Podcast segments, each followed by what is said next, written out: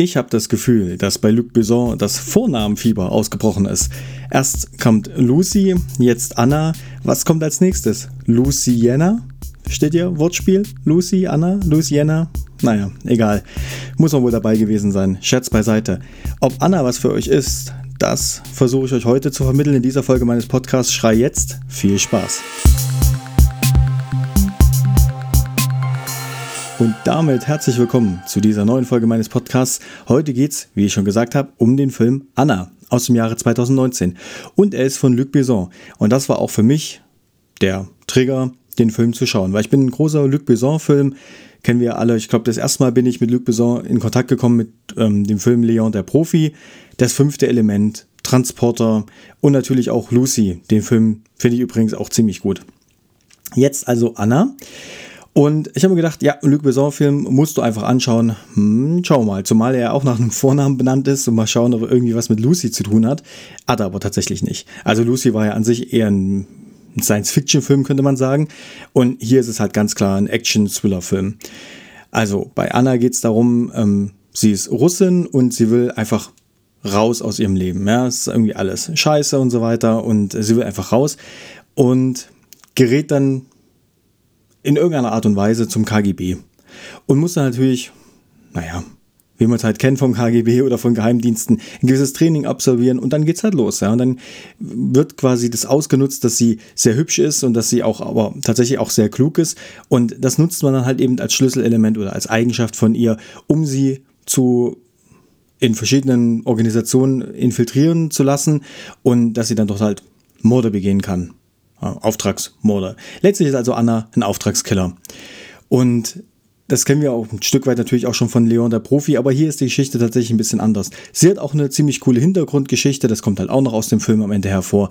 Und der ganze Film, also die ganze Story des Films, geht es eigentlich darum, wie gerät sie da rein quasi, also so wie ist ihr Werdegang, was lernt sie alles dazu und was wendet sie am Ende auch alles an, was schon ziemlich cool ist.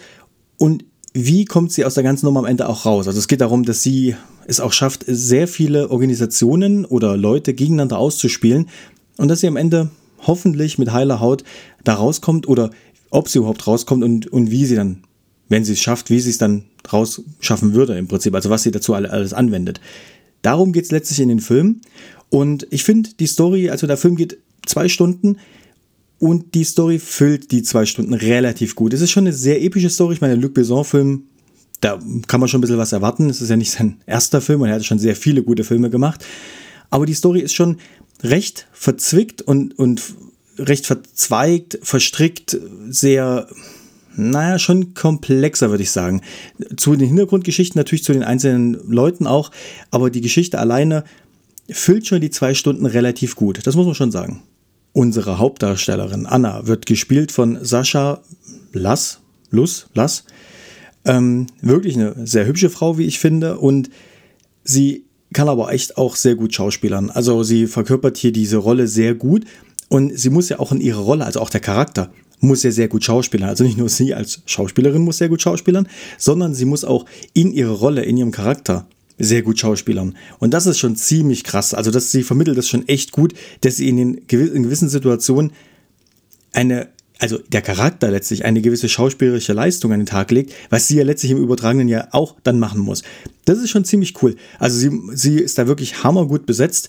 Nicht nur durch ihr Aussehen natürlich und durch das, was sie da verkörpern soll. Da kommt ihr, ihr Aussehen natürlich auch zugute, sondern auch die, sie verkörpert ja auch einen sehr klugen Charakter, einen Charakter, der sehr viele Schritte vorausdenkt und eben die, auch die Leute gegeneinander ausspielt. Und an den richtigen Stellen hat eben auch die richtige schauspielerische Leistung an den Tag legt, um genau das auch dann den anderen Charakteren, also ihrem Gegenüber, rüberzubringen. Und dabei schafft sie es halt eben nun mal auch, das Ganze auch dem Zuschauer nahe zu bringen. Das muss man schon wirklich sagen, das funktioniert super. Dann in der Nebenrolle natürlich Helen Mirren, die die Olga spielt, also eine KGB-Chefin, also nicht die Chefin, aber halt ihre Chefin eigentlich letztlich. Auch wieder richtig cool. Ich meine, Helen Mirren ist auch Hammer, Schauspielerin. Ne? Wirklich richtig gut. Und noch zwei, drei andere Charaktere, die, die dabei sind, die auch einen richtig guten Job machen. Einfach eine sehr gute Besetzung, muss man wirklich sagen. Aber kann man auch von Luc Besson-Filmen erwarten. Ne? Eine sehr gute Besetzung von, von den Schauspielern. Und das ist ja auch der Fall. Und die schaffen es natürlich alle am Ende dem Zuschauer das dann auch zu transportieren. Also man kann sich als Zuschauer auch wirklich ständig in die Charaktere reinversetzen, in die Szenen reinversetzen und das bringt die, Zus äh, die, die Schauspieler hier auch wirklich rüber. Also von dem her gibt es an der Stelle auch nichts, was man irgendwie negativ, irgendwas Negatives, was man sagen könnte. Ganz im Gegenteil, durchweg eine sehr gute Besetzung, durchweg sehr, sehr gute Leistung. Action-Szenen, Optik, musikalische Untermalung, alles top. Vor allem die Kameraführung in den Action-Szenen, Hammer. Also wirklich sehr, sehr gute Action-Szenen. Die Kampfszenen sind richtig gut inszeniert, richtig gut gemacht. Und vor allem die musikalische Untermalung ähm, finde ich sehr gelungen. Was ich nämlich vergessen habe zu, zu erzählen, wir befinden uns hier in den 80er Jahren. Also wir, wir switchen immer zwischen 1985 und 1990. Und in diesen fünf Jahren bewegen wir uns hier die ganze Zeit.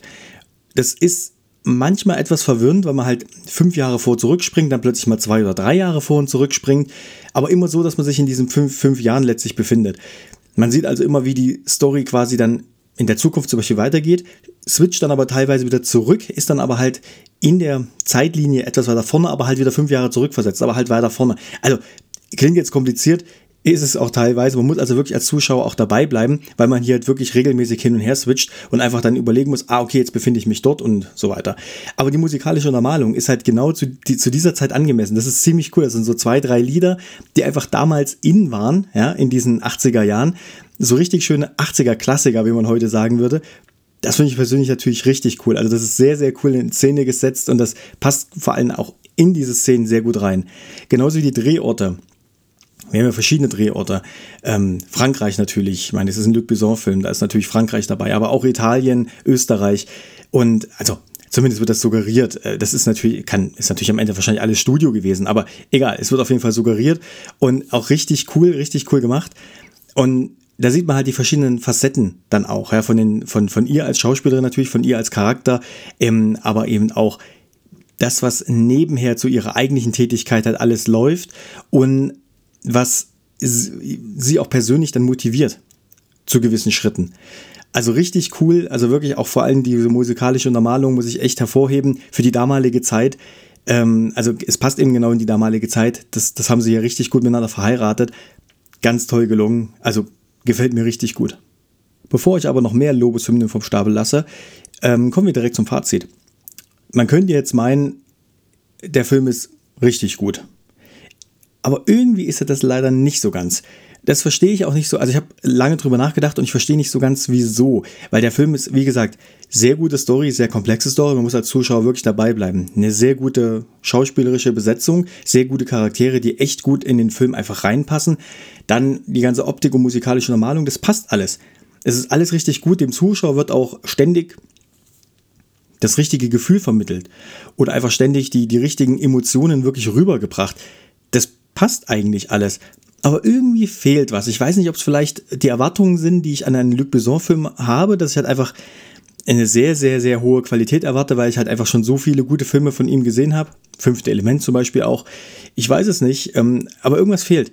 Also ich muss echt sagen, die zwei Stunden sind an sich zwar gut gefüllt, aber irgendwas fehlt mir.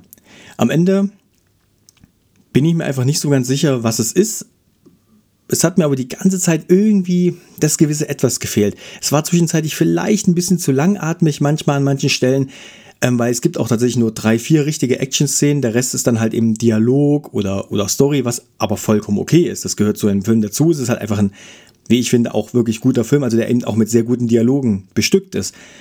Aber dem Zuschauer fehlt am Ende irgendwas. Oder sagen wir einfach, mir hat am Ende irgendwas gefehlt. Ich kann es aber nicht richtig greifen, ehrlich gesagt. Deswegen weiß ich nicht. Es ist für mich trotzdem eine Empfehlung, die ich hier geben kann. Es ist nämlich, wie ich finde, ein sehr guter Film. Es ist aber definitiv was vollkommen anderes als Lucy. Also davon müsst ihr euch befreien. Auch wenn es hier auch ein Vornamenfilm ist. Ähm, aber es am Ende bleibt man als Zuschauer zurück und denkt sich, eigentlich ein guter Film, aber irgendwas hat einfach gefehlt. Ist ganz komisch. Schade. Ich glaube, man hätte ein bisschen mehr machen können. Vielleicht war meine Erwartungshaltung auch an einen Luc Besson-Film einfach ein Ticken höher. Ich weiß es nicht genau. Kann vielleicht daran liegen. Müsst ihr, ähm, entscheidet selber, schaut ihn euch an. Ich weiß es wirklich nicht. Für mich trotzdem eine Empfehlung, weil es einfach ein Luc Besson-Film ist. Ich auch ein Fan von Luc Besson bin und ich denke, man muss ihn einfach wirklich gesehen haben. So gut ist er definitiv. Aber hm, das gewisse Etwas fehlt irgendwie. Schade.